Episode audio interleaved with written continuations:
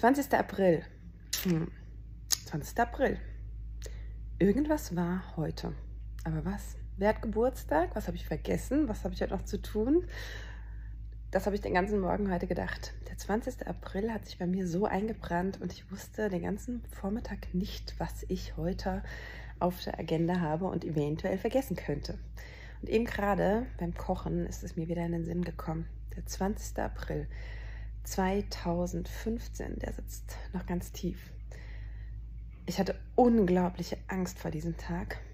Wirklich lang, ein halbes Jahr lang hat sich diese Angst potenziert, denn es war meine allerletzte Examensprüfung.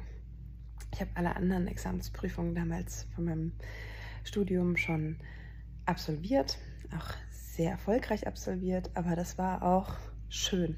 Ähm, ich liebe Erziehung, Psychologie und ich liebe auch Kunst. Also die Kunstklausur über fünf Stunden, das war ein Runterschreiben, ein Strahlen, ein das fiel mir leicht. Aber die Mathe-Prüfung, das war eine mündliche Prüfung, die stand noch an und die konnte ich in dem Herbst nicht absolvieren, weil ich mit Fieber richtig, richtig krank wurde in meiner letzten Prüfung. Meine Dozentin damals sagt, wir können das ein paar Wochen verschieben und das hat das Prüfungsamt ja, wie auch immer, nicht genehmigt, sodass ich erst ein halbes Jahr später diese Prüfung machen konnte. Und in diesem halben Jahr hat sich wirklich die Ehrfurcht davor auch gesteigert. Denn man war ja eigentlich frei, man war ja eigentlich fertig. Und dann stand diese eine, diese eine Prüfung noch an. Und dass ich vom Mathe-Arbeiten auch in der Schulzeit schon am aufgeregtesten war, auch das stimmt. Ich habe Mathe-Lehramt studiert und ich liebe es, mein Fach zu unterrichten. Ich liebe die Schulmathematik wirklich von ganzem Herzen. Ich liebe das anschaulich zu erklären. Ich liebe die, den Funktionalismus, der dahinter steckt. Und trotzdem waren es immer die Klassenarbeiten, bei denen ich vorher nochmal auf Toilette rennen musste, weil ich dachte, da kommt noch so ein Tröpfchen. Ich habe es, glaube ich, in einem Podcast schon mal erwähnt. Das waren die Klassenarbeiten, wo ich das Gefühl hatte, es geht jetzt um richtig oder falsch. Und ich kann nicht noch einfach was hinschreiben, was mir in den Sinn kommt, was noch wohlwollend bewertet werden kann. Und so war es dann an diesem Tag eben auch. Zudem kam noch, dass das Mathestudium auch die ersten Erfahrungen des Scheiterns waren. Das heißt, ich bin auch am Anfang des Studiums zum ersten Mal in meinem Leben durch eine Prüfung gefallen. Ich habe mein, meine erste Klausur, meine erste Mathe-Klausur, vergeigt und unter fünf Punkten geschrieben. Und das kannte ich nicht. Das kannte ich in der Schulzeit nicht. Da hat man mal einen Ausrutscher gehabt mit einer 3. Aber ich bin da nicht einfach so durchgekommen. Und diese ganzen Erfahrungen, die haben was mit mir gemacht. Ich will das jetzt einfach mit Mathematik mal erklären und dann aber auf alle anderen Lebensbereiche übertragen. Denn schon während der Schulzeit habe ich gemerkt, ich bin nicht der Typ auswendig lernen. Auch das war eine schmerzliche Erfahrung. In der Grundschule ist man dem noch nachgegangen, das weiß ich aber auch erst im Nachhinein. Meine Eltern haben das ganz gut spielerisch mit mir gelöst. Ob das jetzt ADHS oder ADS oder whatever war, wir sind dem nach der Grundschulzeit nicht mehr nachgegangen. Fest stand jedoch, dass ich nicht einfach einen Text durchlesen konnte und ihn danach im Kopf hatte. Ich musste viel, viel lernen. Ich habe immer die bewundert, die wirklich einen Tag vorher sich das angeguckt haben. Ich habe aber auch gelernt, damit umzugehen. Also ich habe gelernt, für mich Strategien zu entwickeln, frühzeitig anzufangen, das visuell nochmal zu verbildlichen, äh, Karteikarten zu schreiben, Spickzettel zu schreiben, also Lernzettel zu schreiben, die nochmal farbig abzusetzen einen Tag vor der Arbeit, so dass ich, dass ich lernen konnte. Ich habe irgendwann also meinen Lerntyp gefunden und gelernt, mit diesem ich will es jetzt mal Handicap nennen, umzugehen. Also die, meine eigentliche Schwäche zu akzeptieren und dann damit Vollgas zu geben. Ich bin ein doch sehr ehrgeiziger Typ und ich wollte das gerne. Ich wollte gerne die weiterführende Schule gehen, die ich mir in den Kopf gesetzt habe und ich wollte auch gerne da erfolgreich sein. Wieder zurück zur Mathe und zu meinem Mathe-Studium. Wie habe ich gelernt? schon in der Schulzeit, darauf wollte ich gerade raus, habe ich eben nicht einfach nur die, die Merksätze durchlesen können, sondern ich habe Fehler gemacht. Und deswegen, das ist vielleicht ein Grund, warum ich die Mathematik so sehr liebe. Ich habe also jedes Mal verstehen wollen, warum ich das mache. Das hätte mir überhaupt nichts gebracht, da irgendeine Musterlösung schon zu haben und das dann abzuschreiben, weil die hätte ich ja wieder vergessen.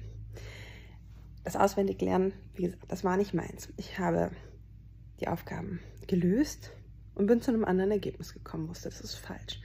Und dann bin ich sie wieder rückwärts zurückgegangen und habe nachvollzogen, warum diese das Sinn macht, warum ich das eine in das andere umformen kann, warum diese Regel da gilt. Und ich habe erst jetzt als Lehrerin, also selbst im Studium hat mich das nicht gejuckt, äh, irgendwelche Rechengesetze gelernt, weil ich es jetzt in den Mund nehme. Ob das jetzt das Distributivgesetz ist oder wie sich diese Formel nennt oder was die Sinusformel, äh, Cosinusformel und Sinusformeln sind. Ich habe das nie richtig auswendig gelernt. Ich habe sie verstanden. Ich habe geguckt, was bedeutet das denn? so bin ich, wenn ich für Klassenarbeiten gerade in Mathe gelernt habe, also hin und habe irgendwann meinen Fehler entdeckt. Und diesen Fehler habe ich dann nicht nochmal gemacht. Das, ich habe dann das Schema dahinter verstanden. So bin ich Aufgabe für Aufgabe durchgegangen, habe dann nachher nochmal eine zweite Aufgabe gemacht und geguckt, ob es nun zum richtigen Ergebnis führt. Und das hat dann so funktioniert. Und somit habe ich natürlich nicht immer Einsen geschrieben, auch wenn ich es gut verstanden habe. Und äh, meistens auch die Berichtigung an der Tafel machen konnte. Ich war nicht diejenige, die immer die besten Klassenarbeiten geschrieben hat, denn Flüchtigkeitsfehler, auch da bin ich eine Koryphäe drin. Ich glaube, ich habe sogar einmal meinen Namen falsch geschrieben. Ich habe aber den Kontext verstanden und mein Mathelehrer damals, der wusste das und so durfte ich immer die Berichtigung der Klassenarbeit dann machen und an der Tafel vorrechnen, weil das Prinzip dahinter habe ich ja verstanden. Und da hatte ich genug Schülerinnen und Schüler in der Klasse sitzen, die meinen Flüchtigkeitsfehler auch entdeckt haben und äh, kurz was gesagt haben und dann konnte man das ja ausbessern. Im Studium, auch da brauchte ich keinen Taschenrechner, da musste man verstehen, verstehen, verstehen. Und die höhere, höhere Mathematik hat nicht viel mit der Mathematik zu tun, die wir aus der Schule kennen. Leider, das war leider so eine Illusion. Und auch da musste ich Strukturen also verstehen. Fehler machen, viele, viele, hunderte von Fehlern machen. Viel, viel scheitern, viel, viel ausprobieren und viele, viele, viele College-Blöcke voller Übungsaufgaben rechnen. Also wirklich ganze College-Blöcke voll. Das ist im Nachhinein utopisch. Ich weiß nicht, wie ich das geschafft habe und wie ich mich dazu disziplinieren konnte. Aber dadurch habe ich die Strukturen verstanden und habe im Nachhinein sogar wirklich Spaß daran, dass alles so einen Sinn ergibt in der Mathematik und viele Wege dann auch zu einem Ergebnis führen und man das dem einen so erklären kann, anschaulich, dem anderen aber auch eine Formel mit an die Hand geben kann. Also der 20. April. Ich war unendlich aufgeregt, unendlich aufgeregt mit den Vorerfahrungen, die ich mit dem Fach gemacht habe. Das Fach mit richtig und falsch, das Fach des Scheiterns. Aber der 20. April war für mich auch ein Tag, wo ich mich noch vorher nicht mit Mindset oder mit dem Halo-Effekt, wie wirklich jetzt wirklich auseinandergesetzt habe.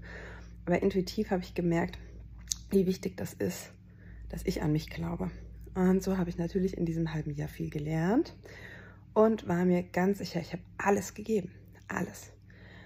Und mit dieser Einstellung bin ich da reingegangen und ich wusste, es ist eine mündliche Prüfung und das kann Punkte geben, denn ich muss strahlen.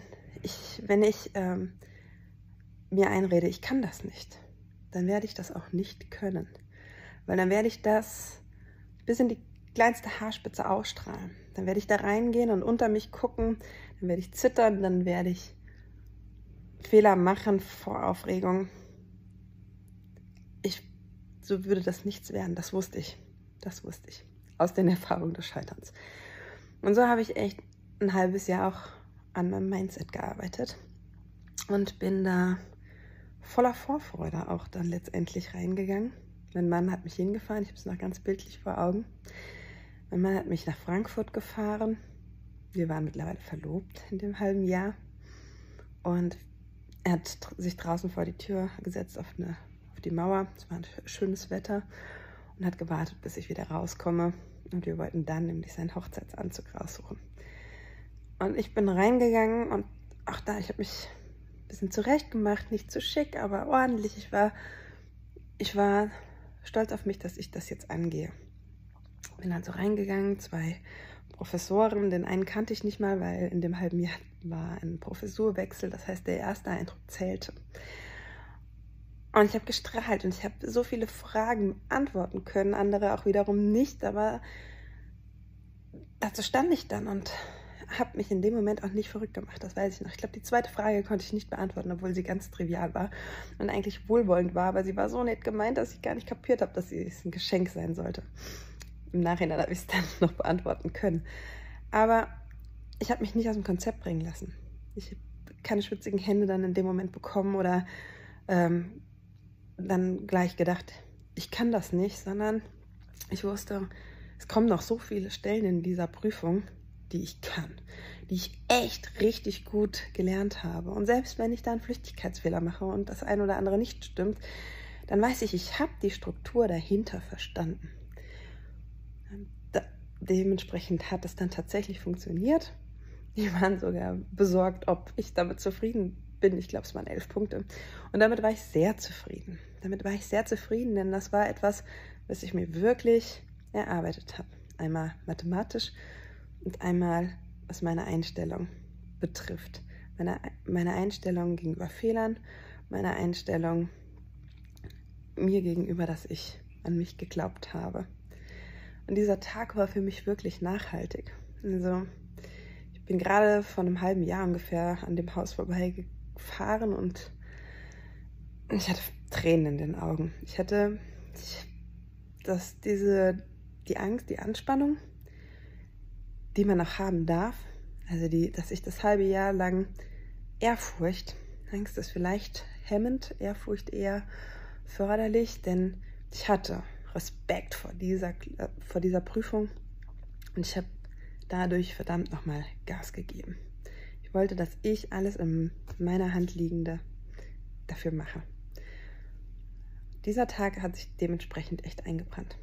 Er wurde belohnt mit einem schönen Tag in Frankfurt, mit einem tollen Anzug, den wir ausgesucht haben für meinen Mann und mit meinem ersten Staatsexamen, was ich seitdem dann hatte.